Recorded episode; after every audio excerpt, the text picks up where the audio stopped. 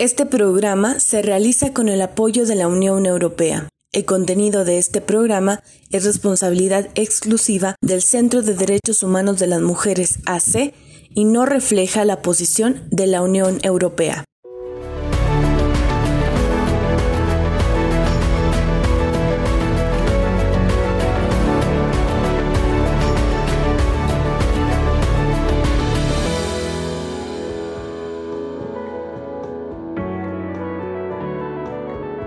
¿Qué tal?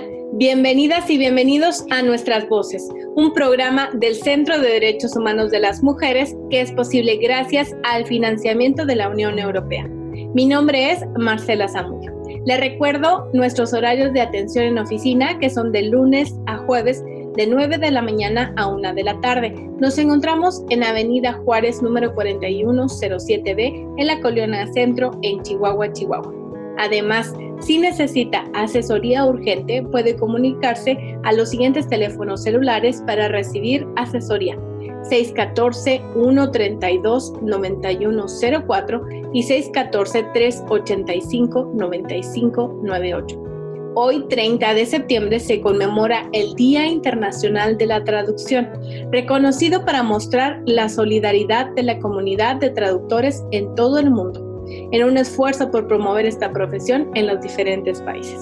Esta fecha se aprovecha para difundir conciencia acerca de una profesión que se ha vuelto fundamental, tanto por razones de la globalización como para la comunicación entre las comunidades.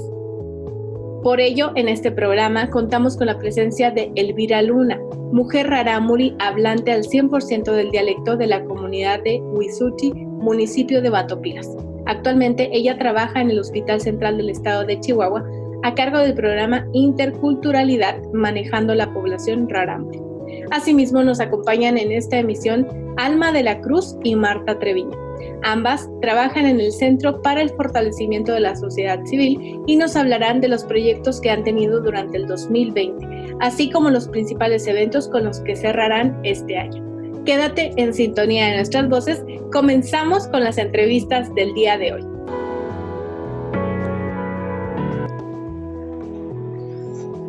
Damos inicio a las entrevistas del día de hoy y para esta entrevista ya contamos con la presencia de Elvira Luna.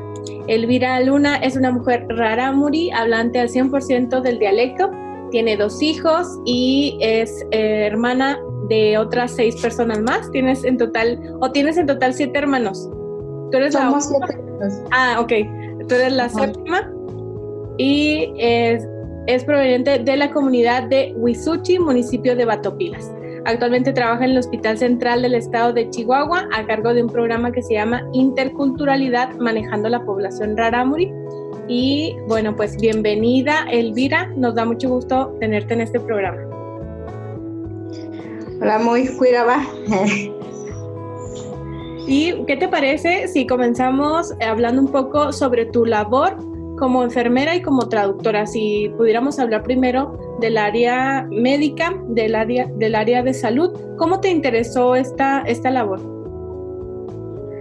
Eh, pues en realidad no, no sabía qué, era lo que quería, como todos los jóvenes, ¿verdad? Pero llega, este, me sucedió algo, pues una anécdota de en ese tiempo cuando estaba terminando la preparatoria falleció mi abuela, que en paz descanse y fueron mis padres, crecí con ellos, viví, o sea, ellos fueron mis padres, entonces, este, la curiosidad de saber por qué, por qué murió, ay, disculpe, tengo acompañante, este me, nació la curiosidad de, saber por qué este había fallecido y también de por qué la persona que estaba a cargo del centro de salud de la comunidad no había querido ir a, dar una atención a domicilio, ¿no? O sea, como que saber, o sea, cómo se manejaba. En ese tiempo no tenía idea de, eso, de los protocolos, de, o sea, hasta dónde abarca tu, tu servicio, cosas así. Entonces yo quería por, por curiosidad, no tanto porque quisiera, o sea, algo como esto, ¿no? De estudiar la, medicina o algo así, simplemente la curiosidad. Y eso es lo que me lleva a hacer así como que todo un proceso, hacer un examen a medicina, no quedo en medicina y luego después ya paso a hacer lo que es estudiar enfermería general y me gustó y ahí me quedé. Muy bien.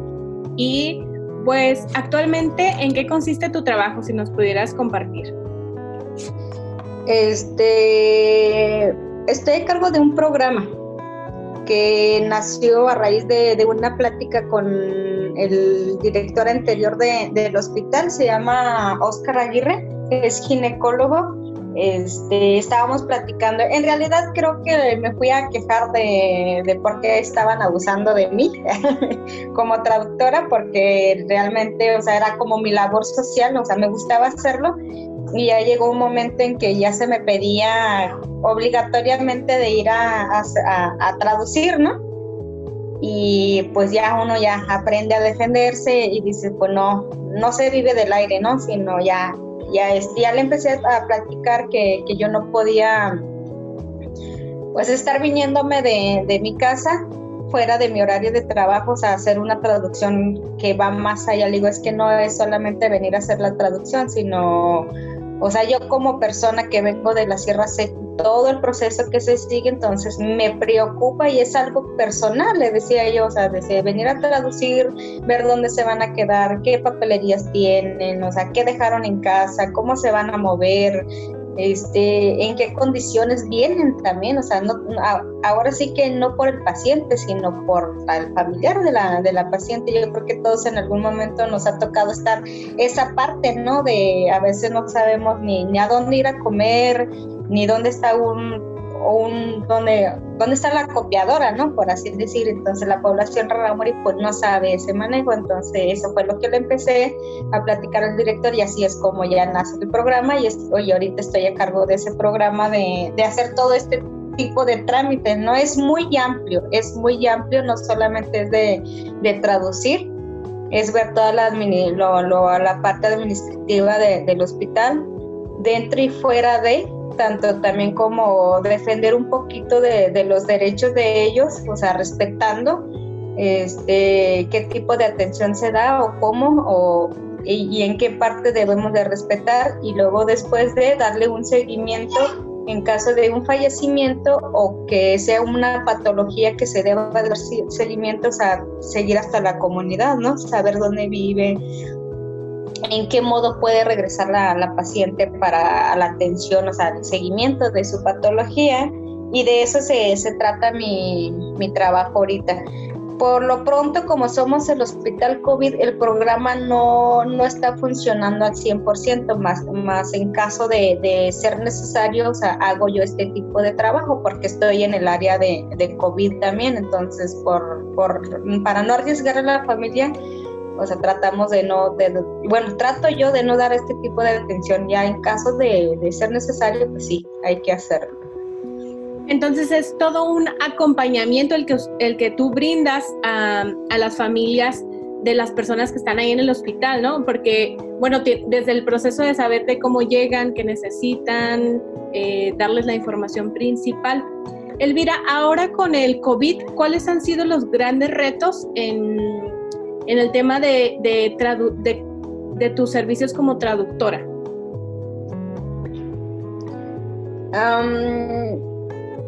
no depende tanto de la pandemia. Es un tema muy, muy amplio, como les decía. Como traductora, o también abarca mucho. Por ejemplo, desde, desde un principio, o sea, cuando yo empecé a trabajar, o sea, tienes que ver cómo dar una, una traducción adecuada y de modo que ellos entiendan de todas las patologías. Y yo creo que antes de esto, o sea, es muy importante conocer la cultura, ¿no? De, de, o sea, de saber la cosmovisión, el estilo, o sea, y, y en mi parte lo que es en el, en el área de la salud, cómo se ve o cómo se vive. Pero en este caso, pues este, siendo como cultura, pues muchas patologías no se conocen. Incluso ni nosotros, ¿verdad? Que, que ya estamos aquí y no estamos familiarizados con terminologías médicas, ¿no? Entonces, como traductora, pues este, es difícil porque tienes que simplificar.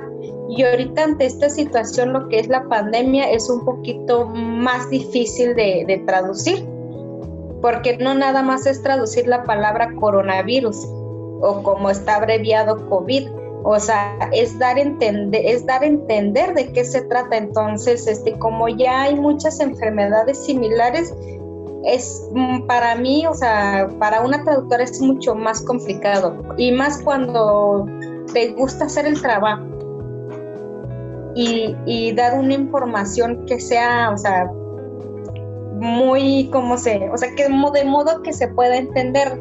Y como yo me encuentro en estos dos mundos, tengo que darme la tarea de investigar bien qué tipo de información dar y qué tipo no, respetando las creencias de, mi cultura y, y, también, o sea, respetando la, las cosas que es lo que es el área de, de la salud, ¿no? O sea, tienes que tener ahora sí que como que un una inteligencia, una sabiduría para ver cómo lo puedes transmitir sin que se vea afectado lo que es mi trabajo y lo que es la cultura, porque vengo de dos culturas y, en cierta parte todavía vengo muy arraigado de ellos. Entonces sí es un así como que un trabajo difícil y sí se ve, mm, el mensaje no es tan fácil de darlo, ¿no? ¿Cuáles serían estas principales eh, creencias que tú me mencionas que tienes que respetar al momento de, traducir, por ejemplo, la prevención que se tiene que tener con el COVID o el tratamiento en sí del coronavirus? Eh, por ejemplo, lo que es las medidas no es tan, no es tan difícil más bien al momento de la, de la paciente que ya esté contagiado, ahí entraría lo difícil, porque pues, o sea, para prevenir, por ejemplo, lavado de manos, pues es algo que se puede dar muy fácil, pero ya al momento, si no me ha tocado, pero sí me he puesto a reflexionar en eso, pero si llega un paciente de una comunidad, o sea, con estos síntomas, para empezar, o sea, sería difícil hacer un traslado. Uno, o sea, que es enfermera, pues allá, o sea, da igual si es, si, si es o no es, o sea, se llevado a un hospital, ¿no? Pero uno, o sea, te encuentras en estos dos mundos. O sea, ¿es conveniente o no es conveniente? ¿Por qué? Ahorita ante esta situación se ha visto mucha información de que muchos pacientes fallecen y no salen. Esa es la principal barrera y que tienes que respetar. Por ejemplo, para, para la cultura rara morir, el ir a morir fuera de la comunidad es algo, o sea, que, se debe de respetar. Si ellos no quieren, o sea, no puedes, porque mm, digo que antes de, tocar este tema, o sea, es muy importante conocer la cultura, ¿no? O sea, del, de, entender el por qué. Y entonces ellos no tan fácil aceptan ser trasladados. Y más cuando ya a lo mejor ya se tiene esta información, o sea, sí dicen, o sea, mejor prefiero morirme aquí, ¿no? Porque me voy a perder, o sea, estamos hablando, es, es, te digo que la cultura es más como que espiritual y nosotros nos guiamos más por eso y eso tengo que respetar.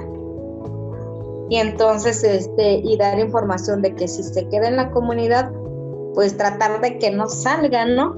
Pero también dentro de la comunidad hay ciertos rituales, hay ciertas tradiciones que se tienen que cumplir y no le puedes prohibir a la persona de decir no puedes salir.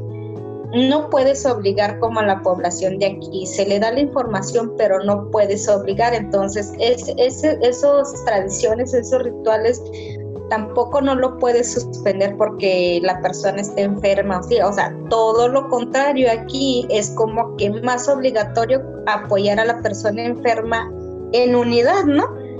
De animar su espíritu, su emocional, este, más que aliviar lo físico, ¿no?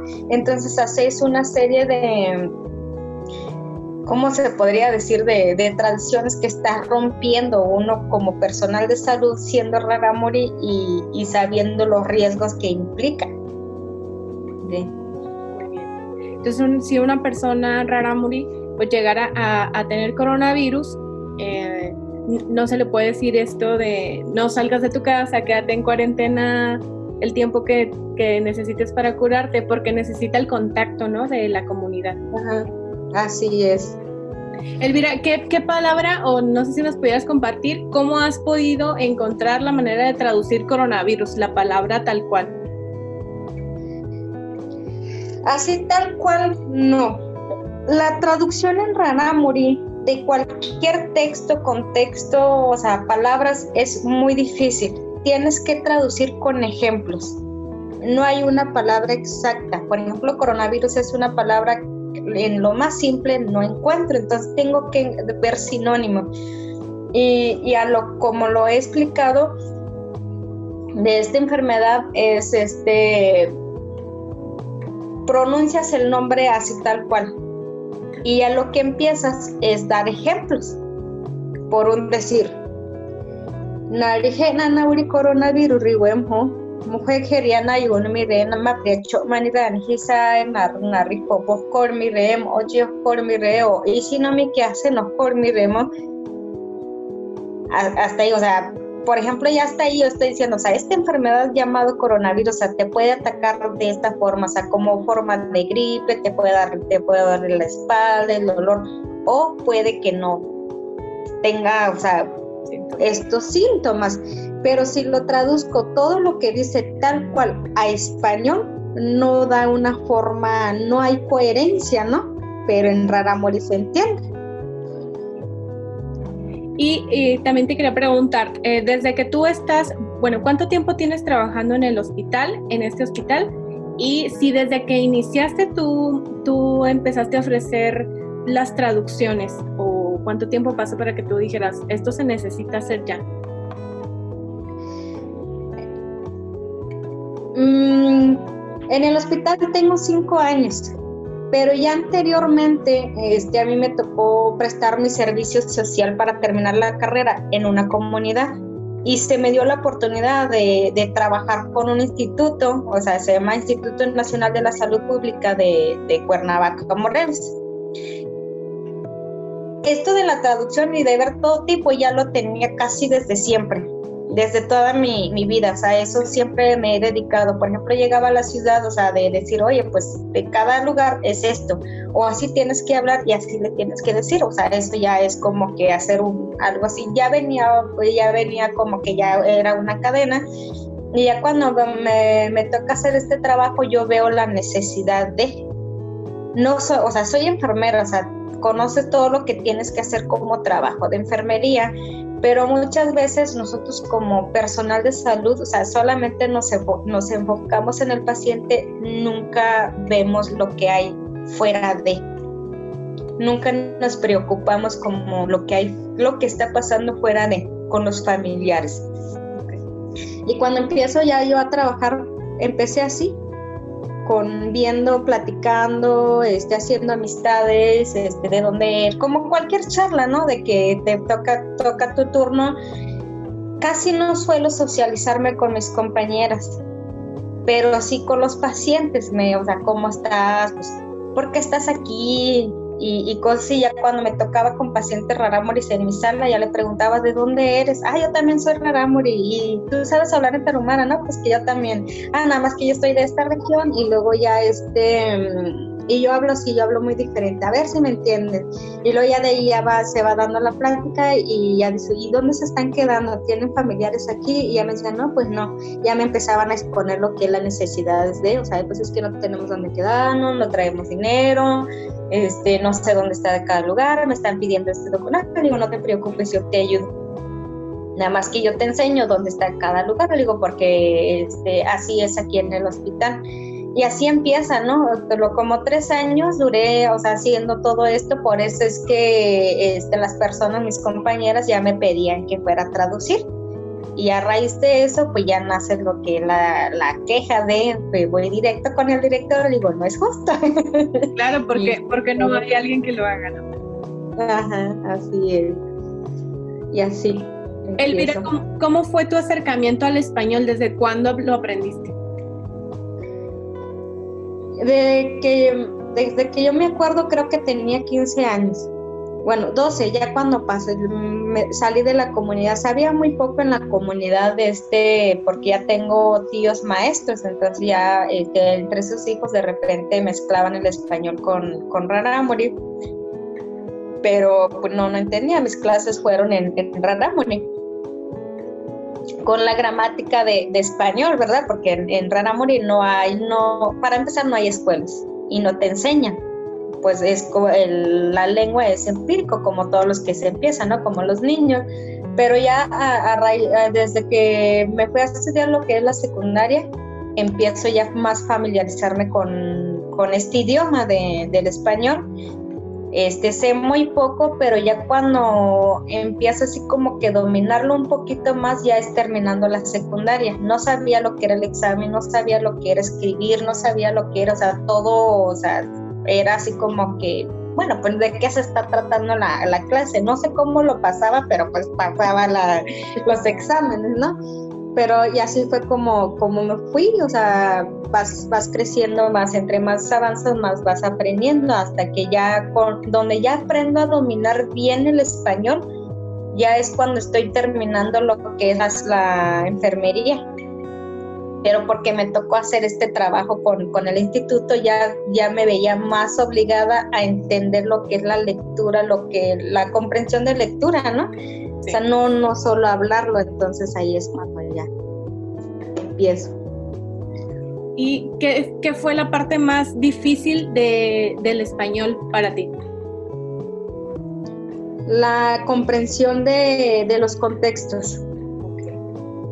O sea, de, por ejemplo, de, por, un, por un decir, estudias, ¿no? Tienes que... Mm, cuando estaba secundaria, preparatoria, todo lo que yo estudiaba era de memoria pero no tenía idea de lo que estaba este, leyendo, ¿no? memorizando y leyendo, o sea, le leía así como el robot y, ya. Pero ya después, ya cuando me doy cuenta, y ni siquiera en enfermería, porque ahí todo es memoria, entonces seguía igual. Cuando yo ya me doy cuenta de, de lo que es el significado de aprender todo eso, ya era cuando estaba haciendo este trabajo y ahí fue cuando me costó muchísimo trabajo primero entender lo que me estaban explicando del proyecto y luego y, les decía explíqueme con verse más sanas, con más sencillo. Y ya era cuando me decía, es que tienes que entender este texto, ¿tú qué entiendes? Eso, lo que es la comprensión de lectura. Okay. ¿Hay algún otro idioma, Elvira, que te, te gustaría aprender? He querido aprender inglés no, no sé, este, eso es lo que, ese es mi propósito, en, si, si, si hay oportunidad de, aprender el inglés. ¿Y qué palabras, si tienes alguna palabra que recuerdas que no, que no se pueda traducir al español? O que no, o una palabra al revés, ¿no? Del, del, español que no tenga traducción en Raramuri todo lo que son palabras ya con terminologías este, y palabras muy elevadas, pero que tienen su sinónimo, que tienen otras formas de decir, porque el español tiene mucha variedad de, o sea, es una lengua muy amplia, ¿no? Por ejemplo, todo lo que son este nombres comerciales de teléfonos celulares, pues eso no tiene traducción porque es algo que no hay en la comunidad. Pero si ya nos vamos a las palabras, por ejemplo, mm, amor, paz, tranquilidad, eh, conciencia, o sea, todo ese tipo no, no hay. O este, ¿cómo se puede decir también el la, expresión de sentimientos también hay muchas palabras que no, que no hay. Y por ejemplo, me llama la atención la palabra amor. ¿Cómo expresas cariño entonces? ¿Qué, qué palabras utilizan que sustituyen eh, estas palabras?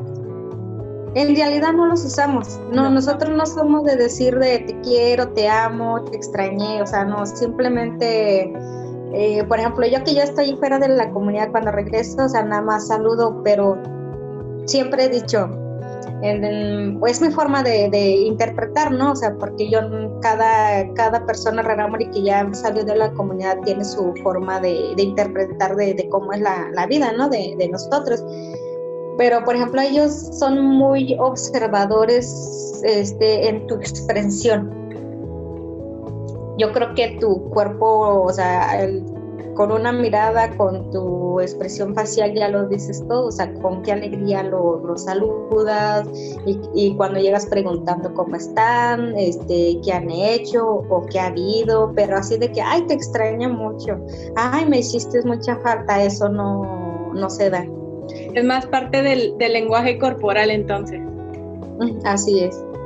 Y una palabra al revés, que existe en Raramuri, pero en español no la hayas encontrado.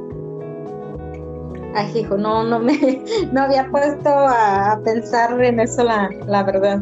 Pero casi la mayoría, por ejemplo, lo que son los nombres de, a lo mejor sí hay, pero yo no los conozco. O sea, todavía estoy en el proceso. Hay muchos nombres en Raramuri de, de cosas que no me los sé en español.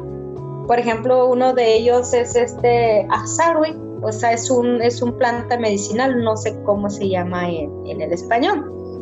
Entonces, pero por ejemplo, traducciones así cuando ya empiezas a hacer una escritura, son es como el inglés.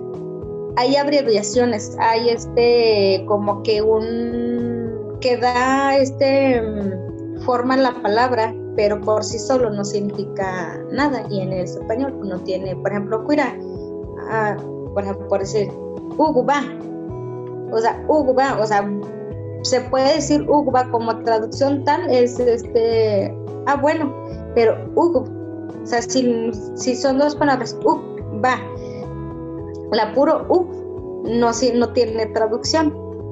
Y luego la pura va no tiene traducción, pero si ya lo juntas, Ugba, o sea, ya que decir que, bueno, o está bien. ¿Y eh, qué es lo que más te gusta de tu trabajo, Elvira? Hijo. Me gusta todo. Me gusta trabajar como, como enfermera porque estás muy eh, en contacto directo con los pacientes, te, te, toca interactuar con ellos, platicar, este, porque de repente mm, llega a ser la persona que le toca escuchar, ¿no? Este, la parte emocional me gusta mucho, en la parte espiritual me gusta mucho porque pues ya lo, el dolor físico pues ya tiene tratamiento, ¿no? Pero muchas veces no tenemos quienes nos escuchen y a veces el desahogarse con una persona desconocida que a lo mejor yo no me voy a acordar de, de él, pero de él, de mí sí. Entonces te da cierta confianza, cierta seguridad de, de por qué me enfermé, de por qué estoy aquí porque muchas veces esa parte, o sea, cuando acompañamos al familiar no, no, no, no, entendemos y entonces, este, o solemos a juzgar, ¿no? O solemos decir, o sea, ¿por qué te quejas si ni tienes nada?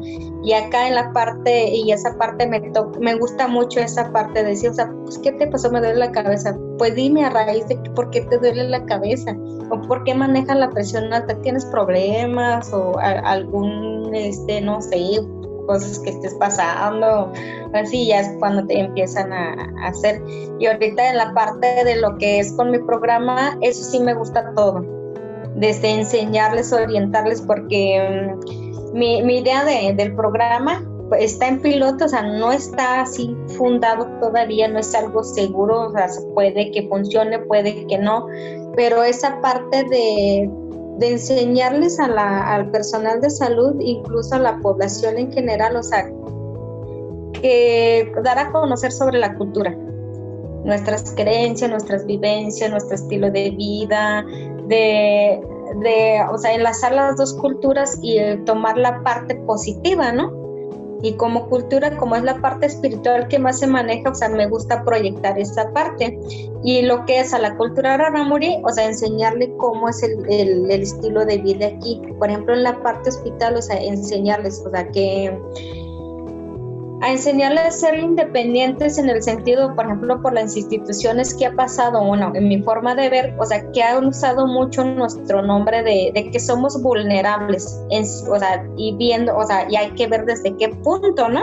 O somos pobres, pero también hay que ver desde qué punto estamos viendo, y entonces yo a ellos les enseño que somos Ranamuri, pero somos capaces, o sea, ustedes no conocen el hospital, pero esto es lo que se hace, o sea, enseñarles, no que le hagan todo el trabajo, porque eso es lo que ha hecho las instituciones, hacer todos los trabajos y somos como niños, ¿no? después, este, toda la población en general entienden que, sí es uno de nuestros derechos, es cierto, de, de, de ser atendidos o algo así, pero también es algo que se le tiene que hacer ese sentido de la responsabilidad de que yo trabajo, o sea, yo tengo modo de conseguir este tipo de servicio. Si ya en caso de que no pudiera, pues hacer uso, ¿no? O sea, como que mm, tener dignidad, ¿no? No usar nuestro nombre de como indígena de pobrecitos, o sea, no tengo dinero cuando eres capaz de hacer mucho más cosas y hacerles y hacerles entender a ellos que somos capaces nada más que no tenemos ese conocimiento, somos ignorantes en este mundo, tanto como la cultura chabochi es ignorante en, nuestro mundo, que por lo tanto tenemos que aprender. Yo sí les digo, hoy, hoy me toca hacer este trabajo por ti, pero en la siguiente ya necesito que vayas tú y si tema, por un decir, y si hay palabras que no entiende, me llamas y yo te digo cómo le tienes que hacer. Y así vas, vamos aprendiendo ambos esa parte me gusta mucho, o sea, no usarnos como, no victimizarnos como cultura, ¿no? Rarámuri. Así es, y que ellos también sean independientes, ¿no? Que puedan ir y que ya después de que tú les, les abriste el, eh, pues el panorama, ¿no? De cómo se hacen las cosas en el hospital, pues ellos puedan ser independientes. Así es. Elvira, ¿algo más que te gustaría agregar a esta entrevista? Pues, ¿qué más? Me gustaría mucho, o sea, que en algún momento se me diera la oportunidad de, dar una plática sobre la cultura, o sea, que conozcan realmente la cultura, este, así como nosotros hacia ustedes eh, tenemos, o sea, nuestra información a veces mala o, casi, casi la mayor parte mala, ¿no? Y entonces nos tienen catalogados de cierta manera y, en realidad no llegan a conocer la, lo que es la cultura y entender un poquito, o sea, eso, o sea, entendernos un poquito, ¿no? De, de, hacer, o sea, hacer una empatía entre ambas culturas, pero sobre todo conocer la cultura. Me gustaría que en algún momento se me diera la oportunidad en diferentes instituciones de, de entender el por qué actuamos así, del por qué somos así y, y nada más, creo. Muy bien, pues las puertas de este programa están abiertas para ti cuando desees venir a compartirnos más información. Ya sabes que tienes este espacio de nuestras voces disponible. Agradezco mucho. Gracias. Al contrario, gracias a ti por compartirnos todo mm, sobre la cultura, sobre tu trabajo como traductora y como enfermera. Y pues con esto concluimos nuestra entrevista. Las personas que siguen el programa continúen porque ya volvemos con otra eh, información.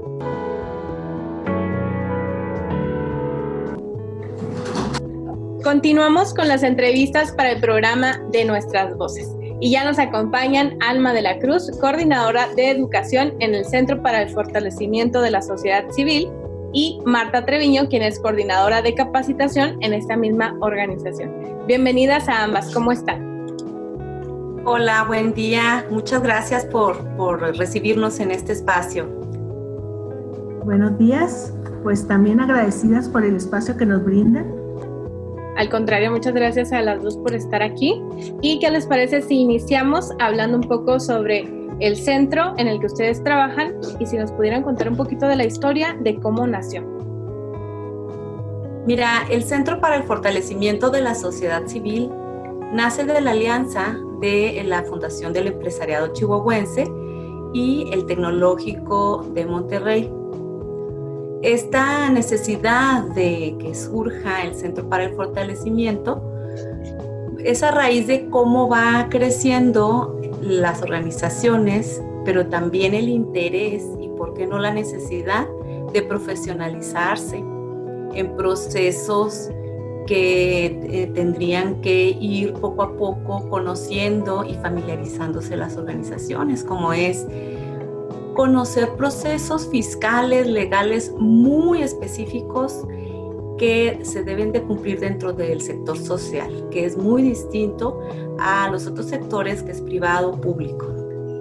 Estos, estas organizaciones que el CEPOSC apoya desde hace más de 15 años, pues son organizaciones sin fines de lucro. Entonces, cada una de las actividades y cada una de las obligaciones que las organizaciones realizan, pues son muy, muy particulares. ¿Cuáles son las principales actividades que ustedes realizan? Entiendo que dan el acompañamiento a las organizaciones, pero ¿cuáles serían eh, así en lo particular?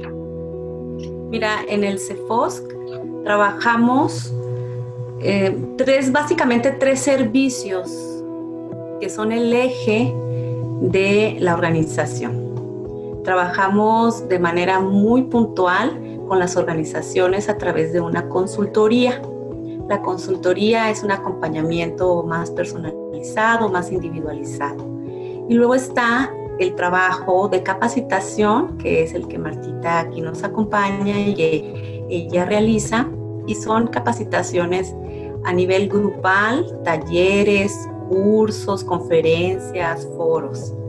También tenemos programas muy específicos para organizaciones en donde se ha detectado ciertas necesidades de crecimiento y desarrollo social.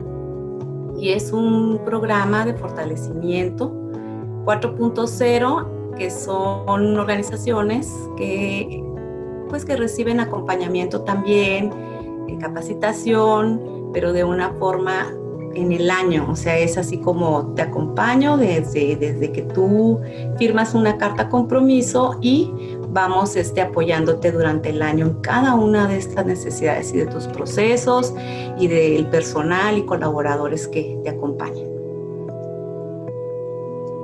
¿Cuáles son, eh, si nos pudieran mencionar algunas de las organizaciones con las que ustedes trabajan ahora o han trabajado?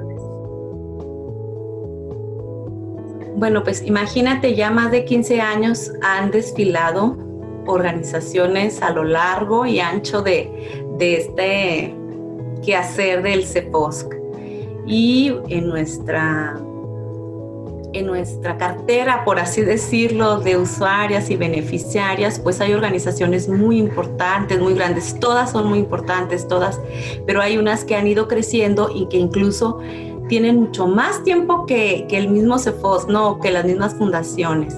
Tenemos una de nuestras organizaciones, pues es el Palmore, que tiene muchísimos años el Instituto Palmore, la Cruz Roja, CELIDER, eh, a ver Martita, ayúdeme, Mujer con Valor. Mujer con Valor, la Granja Hogar. El mismo CEDEM ha estado trabajando con nosotras. Tenemos también organizaciones de Cuauhtémoc, de Ciudad Cuauhtémoc, que nos han acompañado desde que el centro inició, como ese Comité Menonita, Un Sueño Realizado, eh, pues son algunas. Eh, otras de las que les podemos mencionar también, casas de cuidado diario, centro de conocimiento, todo todo, todo. ahí, bueno, son muchas y no queremos dejar fuera, pero son muchas, son muchas organizaciones. De hecho, actualmente las organizaciones afiliadas que están ahorita eh, pues en nuestra atención son más de 120 organizaciones. Entonces sí, pues no quisiéramos dejar a todas fuera. Sí, son muchísimas. ¿Y cuál, cuál sentirían ustedes que ha sido hasta ahora eh, uno de los grandes logros de CEFOSC? Pues yo pienso que eh, uno de los grandes logros eh, para nosotros, que es nuestra misión también, es que las organizaciones permanecen en el tiempo y, y sobre todo pues el crecimiento que han tenido. El crecimiento que han tenido es muchísimo y son organizaciones pues muy, muy, muy fuertes ya ahorita. ¿Cuáles han sido en la contraparte, no, los obstáculos que ustedes han tenido que enfrentar o los grandes retos? Mira, uno de los grandes obstáculos, sobre todo un reto importante que el CEFOSC eh, siempre enfrenta, es su naturaleza. El Centro para el Fortalecimiento es una fortalecedora, por ende, eh, como se le denomina, es una organización de segundo piso. Nosotras, eh, las personas que colaboramos en el Centro para el Fortalecimiento, atendemos organizaciones de la sociedad civil. No estamos directamente eh, relacionadas hasta cierto punto con el usuario, con las usuarias. Entonces, ese es uno de los grandes retos porque tendemos a apoyar a las organizaciones en sus procesos, en, como dice Martita, en que vayan caminando, en que vayan este, alcanzando estas metas, pero a veces no alcanzamos a, eh, conocer incluso a, ciertas poblaciones, porque bueno, también estamos apoyando en el Estado. Entonces ese es uno de los retos, nada más, como que quisiéramos tener más cercanía hacia el usuario final, que luego es como se identifica. Y bueno, ¿cuántas personas integran esta organización? Somos ocho personas ahorita las que estamos integrando el, centro. Pues son pocas, ¿eh? parecería que fueran más personas porque pues son muchos los rubros que ustedes abarcan en el acompañamiento. Así es, estamos siete personas en el equipo de staff o el equipo operativo y la, más la dirección ejecutiva. Y este, obviamente que el CEFOSC mm, lo arropa y lo, cuida y lo dirige un consejo directivo.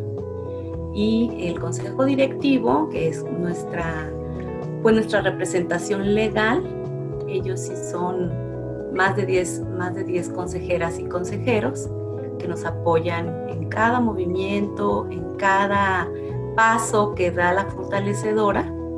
Entonces, pues sí somos un equipo importante desde lo que es consejo directivo, dirección ejecutiva y equipo operativo. Muy bien.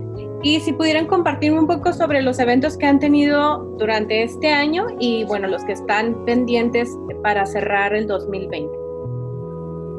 Uno de los eventos muy importantes para el CEFOSC es el programa de fortalecimiento institucional. Este programa abarca alrededor de tres meses. Es el programa como más extenso, pero que en este periodo podemos convivir de 20 a 30 organizaciones en este tiempo, desde qué hacer en una organización, o sea, cómo nombrar a mi organización o cómo nombrar el problema social que atiendo, hasta cómo poder eh, responder a estas obligaciones fiscales, legales y también, ¿por qué no?, cómo poder evaluar cada una de mis actividades. O sea, pasamos por cada uno de los procesos. Es un programa muy importante, el PFI, el mejor conocido como PFI. ¿Y, este evento, em, cuándo se realiza o en qué, en qué periodo? El PFI eh, por lo regular inicia eh, lo que es en febrero, febrero-marzo, es uno de nuestros primeros programas. Eh, tiene una duración, este año tuvo una duración de 36 horas, fueron nueve sesiones las que se dieron. Bueno, hubo un cambio por lo de la pandemia, eh, que ya pues fue presencial, después fue virtual y se quedó en siete, siete, sesiones, ya que las últimas pues forzosamente tendrían que ser presenciales y pues por esto no se, no se pudo llevar a cabo. Justo eso les iba a preguntar que cómo habían sido los cambios que habían tenido que atravesar justo para adaptarse a la pandemia y al confinamiento. Pues sí, fueron algunos, eh, pues eh, tuvimos que hacer muchos cambios. Eh, nos fuimos a la vía, lo que es las capacitaciones se están dando por el Zoom. Y pues de esa manera hemos estado trabajando y vamos a seguir lo que es ya por este año. Teníamos dos programas por cerrar, pero pues son presenciales. Todavía estamos viendo la posibilidad si se van a poder dar con esto cerraríamos el año, con estos dos, pero tenemos otros pendientes todavía. Viene el próximo, nuestro próximo curso de capacitación, es lo que es psicología positiva. Eh, ese estaría dando inicio ahora en el mes de octubre, el 20 de octubre. Va a ser eh, seis sesiones, seis sesiones y vía Zoom es el siguiente programa. Y enfocado de igual manera a todas las organizaciones. A todas las organizaciones, así es, para todo el público. Sí, como bien menciona Martita, efectivamente tuvimos que ajustarnos a estas nuevas formas de comunicarnos. Sin embargo, eh, quisiera resaltar que el equipo a pesar de estar en vía de manera virtual, ¿verdad? Ya sea en internet o vía telefónica.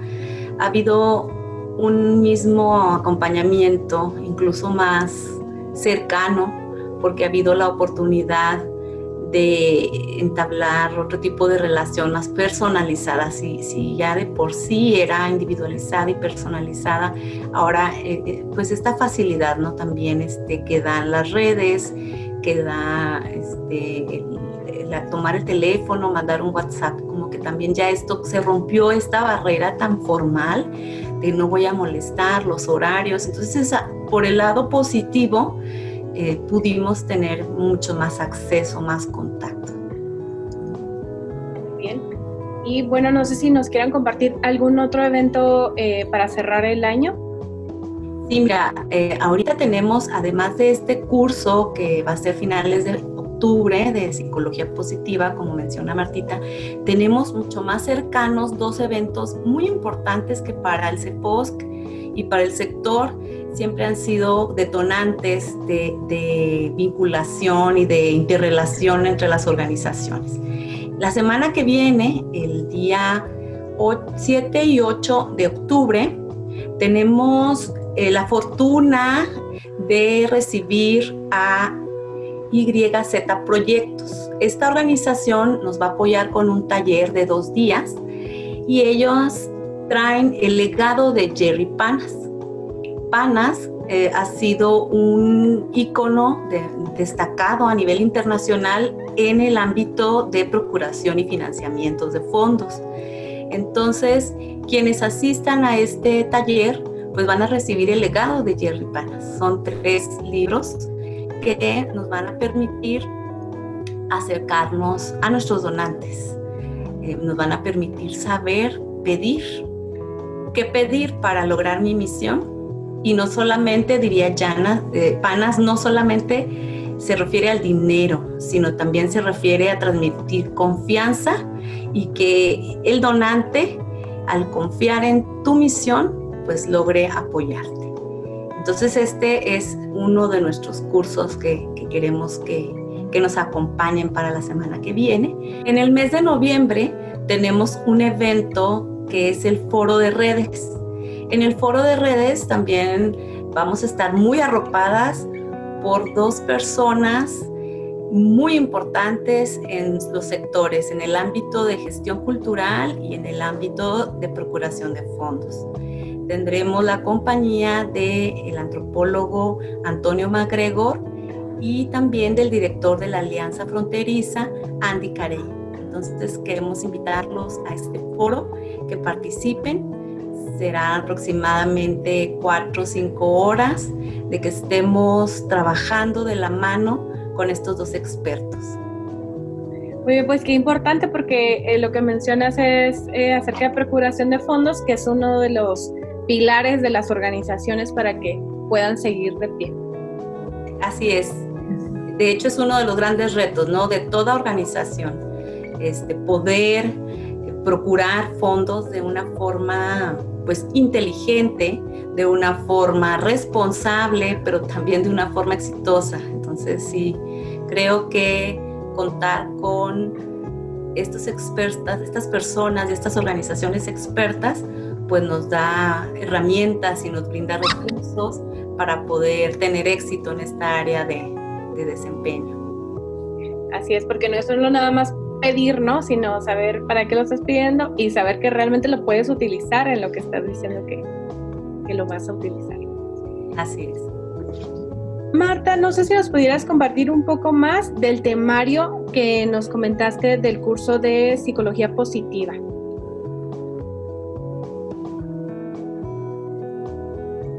Sí, permíteme. Sí. Este va a ser seis sesiones el temario, son muchos los temas que se van a ver. Eh, va a ser impartido por la licenciada Carmen Cuiti eh, Siller. Eh, e iniciaríamos el día 20. van a ser sesiones por Zoom de dos horas cada día. Se, van a dar los martes, los días martes. De 10 a, a 11.45 es lo que, lo que dura la sesión. ¿Por qué consideran ustedes que es necesario eh, incluir este tema de psicología positiva dentro de las organizaciones? Fíjate que precisamente ahorita que Matita estaba comentando de, de Carmen Quilty, que además es una consejera que nos tiene muy apapachadas con este tipo de temas y ella ha visto la necesidad de poder impartir este tipo de información porque la requerimos. Tenemos que hacer clic con nuestra vida, pero también tenemos que hacer un clic con nosotras mismas como personas, mm, voltear un poco hacia adentro, tomar fuerza y seguir, porque bueno, estamos viviendo tiempos difíciles, tiempos complicados para toda la sociedad, entonces contar con este tipo de contenidos pues es un aliciente, es un aliciente como, como personas. Muy bien, y me gustaría que si nos pudieran platicar un poco eh, cómo ha impactado su vida, de, su vida personal y, y, laboral, obviamente, al, estar, al ser parte del CEFOSC. Mira, mi vida ha impactado muy positivamente. El CEFOSC ha sido una casa para mí. Yo cuento con el apoyo y la interrelación y la comunicación con mis compañeras y el apoyo también de, de las personas que son la autoridad. Nos han permitido eh, desarrollarnos pues a través de este confinamiento este, en nuestras casas. Entonces hemos eh, sido pues muy organizadas, muy estructuradas y con, con bastante comunicación entre cada una de las áreas, pues para poder caminar, para poder este, funcionar. Eh, puede ser por un lado, por otro lado, pues también eh, cuidar, ¿no? Cuidarnos este, nuestra salud, que no estemos en riesgo. Para mí ha sido muy, muy, este, pues yo agradezco mucho al CEPOS que haya, que haya tomado esa decisión de, de cuidar al personal.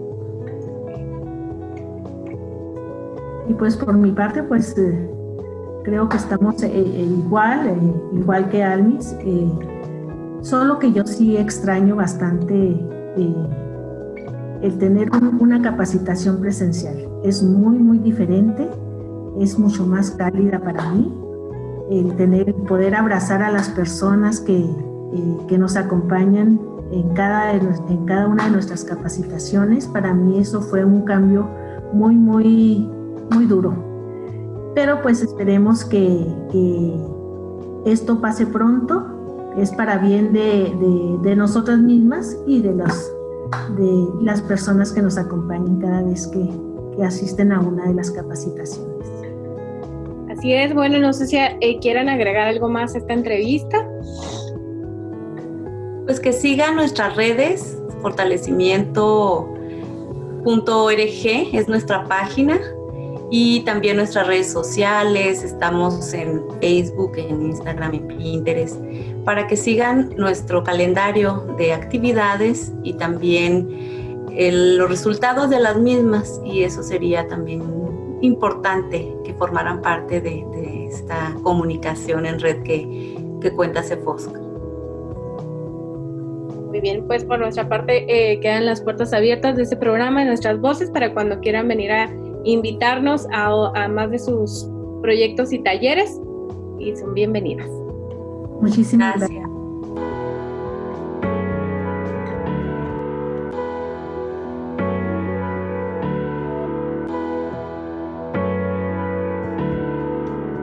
Así concluimos nuestras voces, en el que agradecemos las valiosas aportaciones de Elvira Luna, enfermera y traductora Raramuri, Alma de la Cruz y Marta Treviño, ambas del Centro, para el fortalecimiento de la sociedad civil.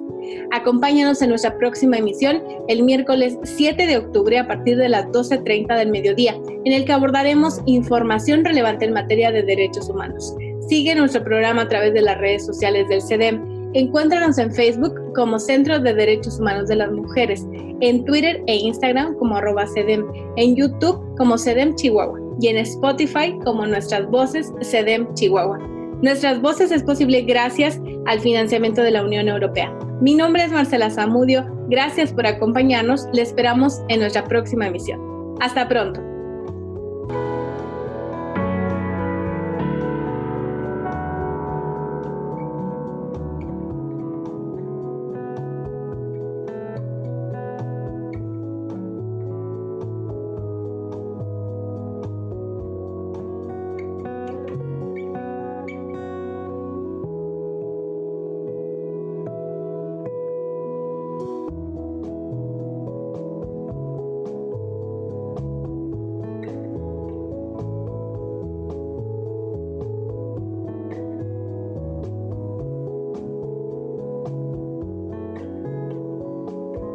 Este programa se ha realizado con el apoyo de la Unión Europea. El contenido de este programa es responsabilidad exclusiva del Centro de Derechos Humanos de las Mujeres AC y no refleja la posición de la Unión Europea. Las opiniones aquí vertidas son responsabilidad de quienes las emiten.